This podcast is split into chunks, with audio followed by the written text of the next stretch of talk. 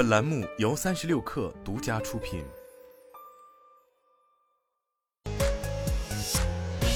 网络新商业领域全天最热消息，欢迎收听快讯不联播，我是金盛。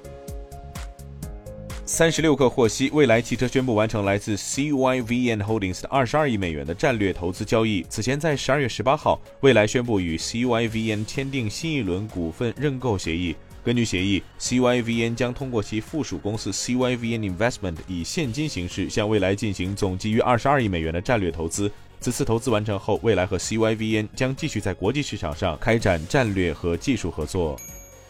支付宝平台发布《二零二三支付宝年度发现小报告》。报告显示，二零二三年支付宝上演出电影票的交易金额同比上涨百分之二百二十三，其中百分之九十热门演出的票都是在半分钟内被抢空的。一百一十三万小商家利用支付宝 AI 创意海报技术为自己打工。最近三个月，数字化产品的使用量增长近两成，每月上千万人在支付宝使用回收服务，每天有近五百吨衣物、超十吨旧书在支付宝被回收。东方甄选公告称，董事会批准向母公司新东方建议出售教育业务，合计代价人民币十五亿元。出售事项乃广义新东方集团业务重组的一部分，旨在更明确地划分其业务线，及更好地使其业务部门与运营环境保持一致。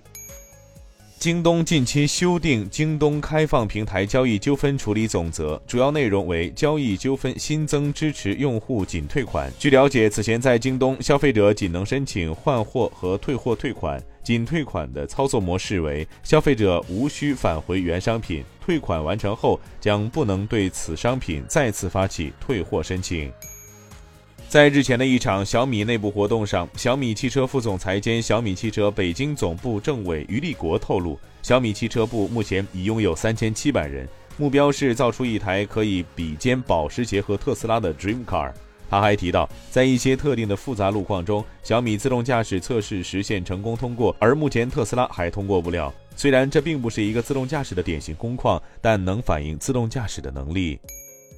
OPPO 发布自主训练的大模型 Andes GPT。据介绍，该模型具有个性专属、对话增强、端云协同三大技术特征，覆盖了十亿至千亿以上多种不同参数规模，可以通过分工互补协作的方式，根据不同场景的用户需求实现智能调度。Andes GPT 大模型通过强大的知识记忆和工具能力，能为用户带来专属的智慧服务能力。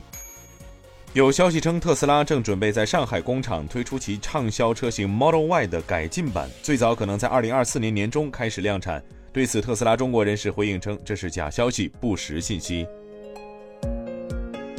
以上就是今天的全部内容，咱们明天见。